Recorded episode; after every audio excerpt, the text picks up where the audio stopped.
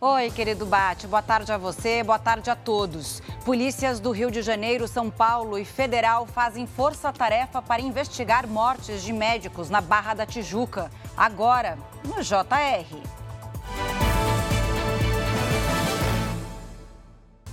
Oferecimento Consórcio Bradesco. Conquiste sua casa nova sem juros e sem entrada. Vamos começar direto com as atualizações do caso das execuções no Rio de Janeiro. O presidente Lula lamentou as mortes dos três médicos e confirmou a Polícia Federal na investigação do caso. O repórter Pedro Paulo Filho traz as informações ao vivo, né, Pedro? Boa tarde.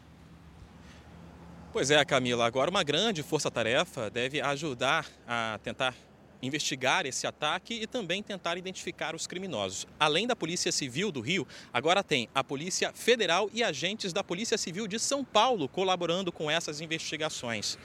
Esses médicos eram de São Paulo e da Bahia, mas estavam aqui no Rio para participar de um congresso internacional de ortopedia. E pouco antes do ataque, eles chegaram a tirar uma selfie, que foi publicada nas redes sociais. Câmeras de segurança registraram quando o carro onde estavam os criminosos fez uma conversão na orla da Barra da Tijuca e seguiu em direção ao quiosque onde as vítimas estavam.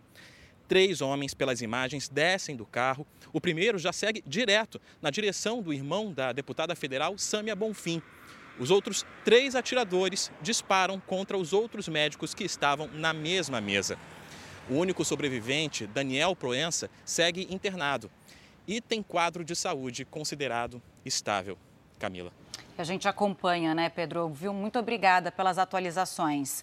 Nove pessoas foram presas por suspeita de integrar uma torcida organizada em Goiás.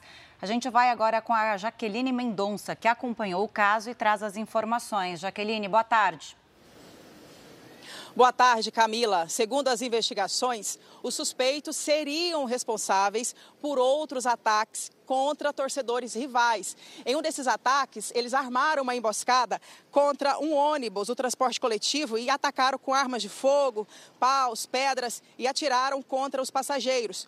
O último crime foi registrado no começo do mês passado.